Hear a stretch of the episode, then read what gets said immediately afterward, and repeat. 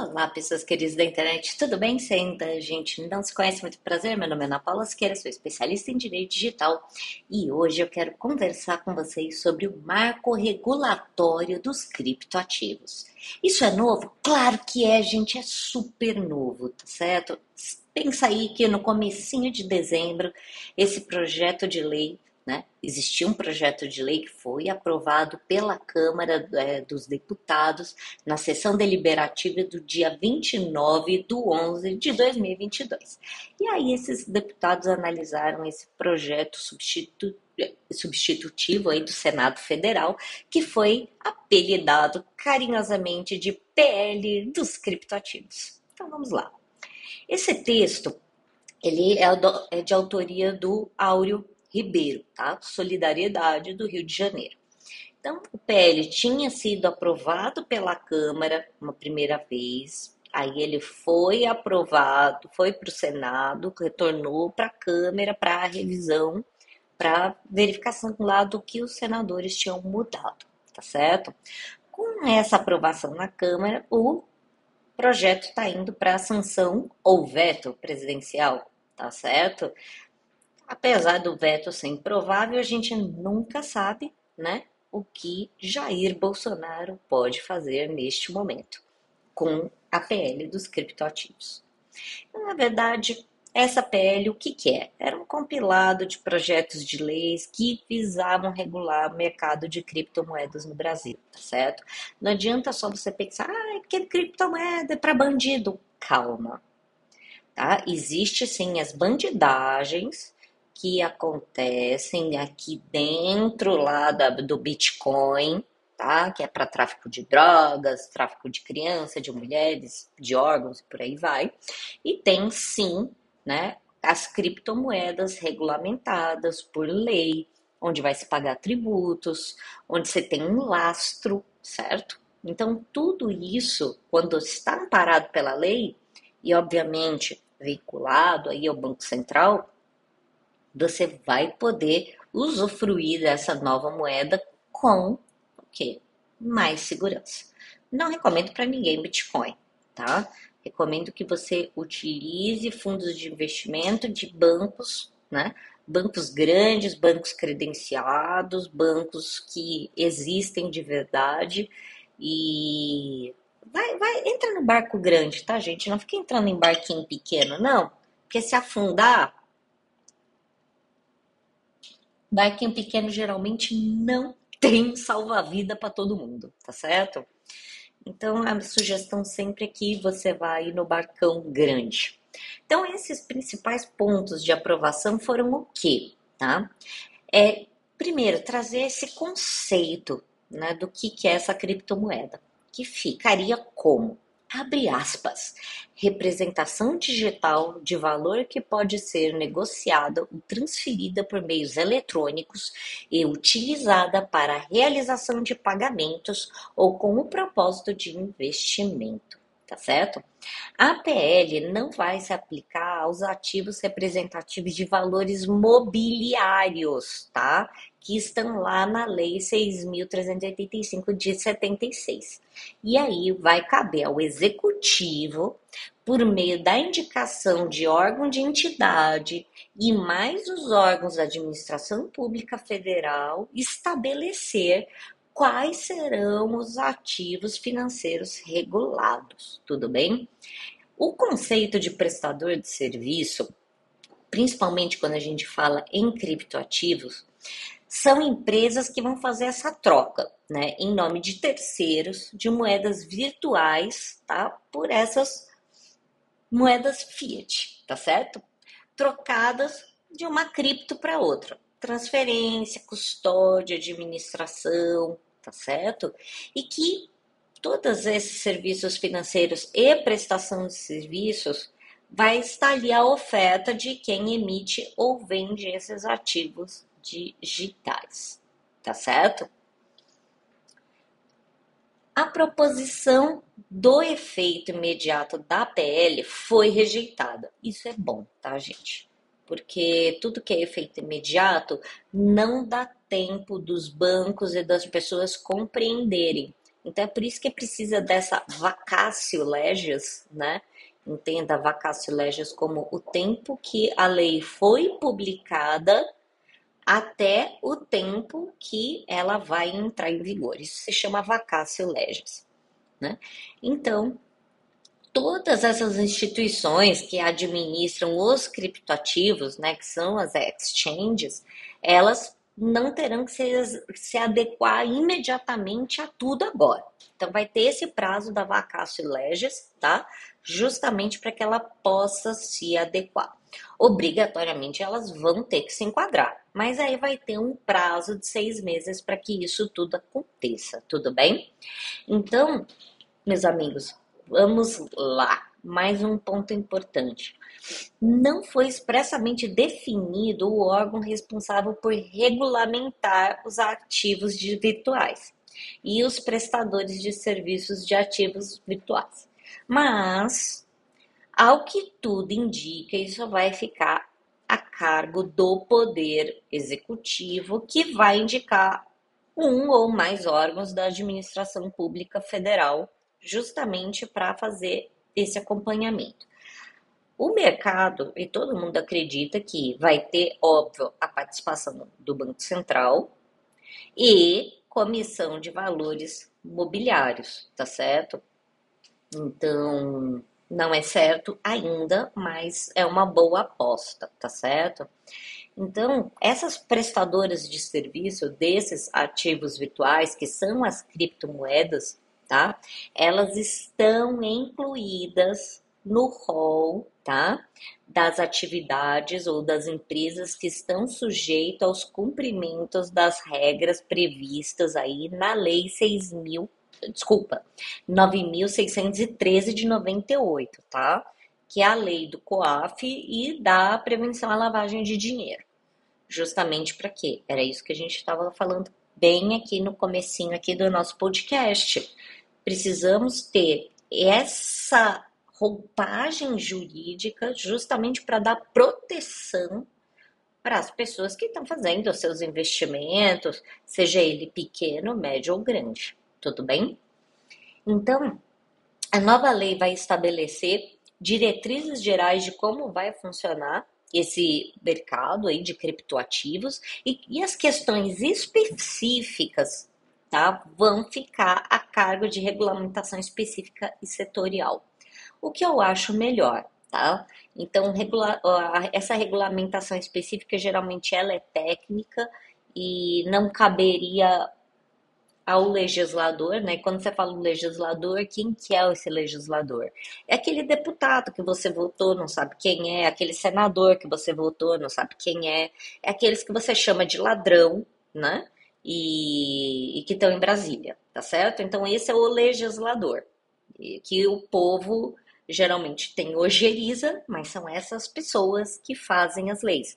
Por isso que eu volto aqui, bato e repito que a gente precisa ter consciência do nosso voto e mais do que consciência, minha gente, vai começar novo mandato agora desse povo. A gente vai ter que cobrar essa gente. Então, se você tá com amnésia, veja em quem você votou e vamos começar a cobrar esse povo. Ah, mas eu não foi eleito. Gente, tem um monte de gente ali para você cobrar, tá? Você não precisa só cobrar a pessoa que você votou. Mas assim, vamos começar do básico, né? Vota pela. Cobra um. Um só, né? Você imagina. É porque eles estão acostumados a não serem cobrados por nada. Porque político, gente, só tem medo de eleição. De resto, parece que eles não têm medo de nada, tá certo?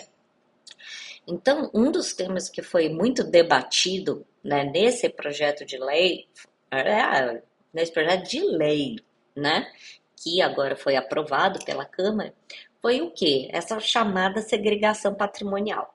Ou seja, é uma medida que exigia que as exchanges separassem o patrimônio próprio do patrimônio dos clientes. Né? Essa proposta foi incluída no Senado mas o relator falou que era contrário a essa medida e não tinha razão de ser é, essa obrigatoriedade, tá? É, com isso haveria o quê? Uma isenção fiscal, tá certo? Para mineração feita com, com energia limpa. Se você não sabe o que é mineração, você precisa entender um pouquinho mais sobre blockchain. Tudo bem, eu vou fazer um vídeo sobre mineração. Não é. é, é, é eita, nós. Eu, eu vou fazer um vídeo bonitinho para vocês: mineração, blockchain, tudo isso, certo? Hum, desculpa, eu tô aqui tô, tomando um cafezinho. Ai, que precisa a gente molhar o biquinho, né? Então, o artigo que falava dessa segregação patrimonial entre os bens do cliente e o bem da empresa foi suprimido. Eu gosto, eu gosto, eu preferia que tivesse essa segregação. Não tem, tá bom, né? É, quem sabe é, essas a, a, as, as ai meu Deus, as exchanges vão começar a ser reguladas como banco e talvez aí tenha uma proteção maior. Vamos ver, né? Isso ainda está muito incipiente, mesmo porque a gente não tem, né? Ainda nem o veto, nem a sanção presidencial, tá certo? É, enfim, então é, vamos partir um pouquinho para a questão criminal. É, essa lei, ela colocou um tipo penal, tá? Que é o quê? 171A. Então, ou seja, o que, que é isso? A fraude em prestação de serviços de criptoativos, valores mobiliários ou ativos financeiros passa a ser criminalizada como um novo tipo de estelionato. Ou seja, vou, vou colocar aqui bem o tipo penal, abre aspas, organizar, gerir ofertar ou distribuir carteiras ou intermediar operações envolvendo ativos virtuais, valores mobiliários ou qualquer ativos financeiros com o fim de obter vantagem ilícita em prejuízo alheio, induzindo ou mantendo alguém em erro mediante artifício ardil ou qualquer outro meio fraudulento, pena de reclusão, 4 a 8 anos e multa. Né? A versão do Senado sugeria uma pena de reclusão de 2 a 6 anos e multa. E na versão da Câmara foi majorado de um terço a dois terços quando foi cometido com ativo virtual. Claro, né, gente? A moeda do futuro é o ativo virtual, né?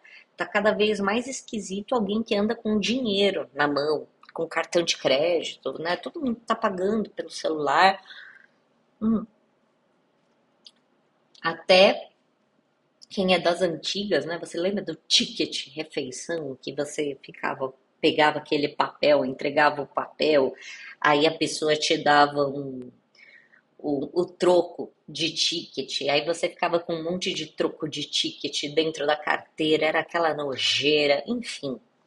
O criptoativo ele está sendo extremamente benéfico, justamente para quê? Para dar uma insegurança. E a partir do momento que você viola algo que é extremamente segura, esse ardil que a lei faz menção, né?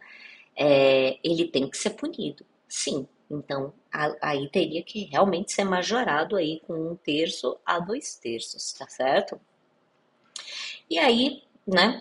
A Lei 7.492 de 86 também foi alterada para quê? Para equiparar os serviços referentes aos ativos virtuais, tá? Com intermediação, negociação, custódia a instituições financeiras, tá certo? Então, quando a gente fala que tem que ser equiparado, né? É, e eu acho que eu espero sinceramente que eles não tentem desvirtuar isso nas regulamentações. Por quê? Porque se a custódia, a negociação e a intermediação faz com que elas sejam equiparadas, né, as exchanges, a instituições financeiras, isso obviamente tem um respaldo, né, é, jurídico muito grande atrás, né? Você não sai abrindo banco à torta e à direita. Então precisa tem realmente esse, né?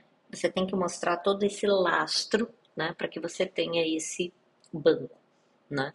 Então, é a mesma lei, tá certo? Que é a 7492 de 86, ela definia, define né, os crimes contra o sistema financeiro nacional e equipara os serviços tá, de criptoativos, né, de venda, compra, né, dos, dos criptoativos com as instituições financeiras para fins de proteção. Mais uma vez, espero que nenhuma regulamentação, né, porque nesse país é uma coisa absurda. Você vai num cartório, todo mundo só quer saber de portaria e decreto. Você fala de constituição de lei, parece que estão rindo na sua cara. Enfim, é, vamos torcer para que é, essa equiparação seja seguida ipsis literis, do jeito que está escrita, tá certo? Então vamos lá. O que vai marcar, o que vai impactar para o Brasil e para o mundo? Óbvio, gente, todas as vezes que a gente faz um marco regulatório, tá? É, de criptoativos, você começa a deixar regras claras, né? Para quem está dentro e para quem está fora do Brasil, né? Para responsabilidade civil, responsabilidade penal de todas as pessoas que querem fazer esses investimentos, certo? Isso é muito importante. Por quê? É importante que tudo isso fique claro para que a criptomoeda não seja para usada para lavar dinheiro, para custear é, organização criminosa, para financiar terrorismo, tráfico de drogas, e por aí vai, né? E um trilhão de coisas erradas e pavorosas que existem nesse mundo. Então, meus amigos, como consequência, tá certo? O que que eu vejo, né? Eu vejo Primeiro, uma proteção e defesa do consumidor. Vejo transparência se efetivamente as exchanges forem equiparadas a bancos, tá? Aí sim, vejo transparência e vejo proteção do consumidor, tá certo? Porque na dúvida, a gente sabe que banco não protege muito, na verdade não protege ninguém, né? mas ainda assim o judiciário ele é muito efetivo, né, é, em aplicar a, o Código de Defesa do Consumidor e, obviamente, é, agora com a sanção também a lei aí dos criptoativos, né?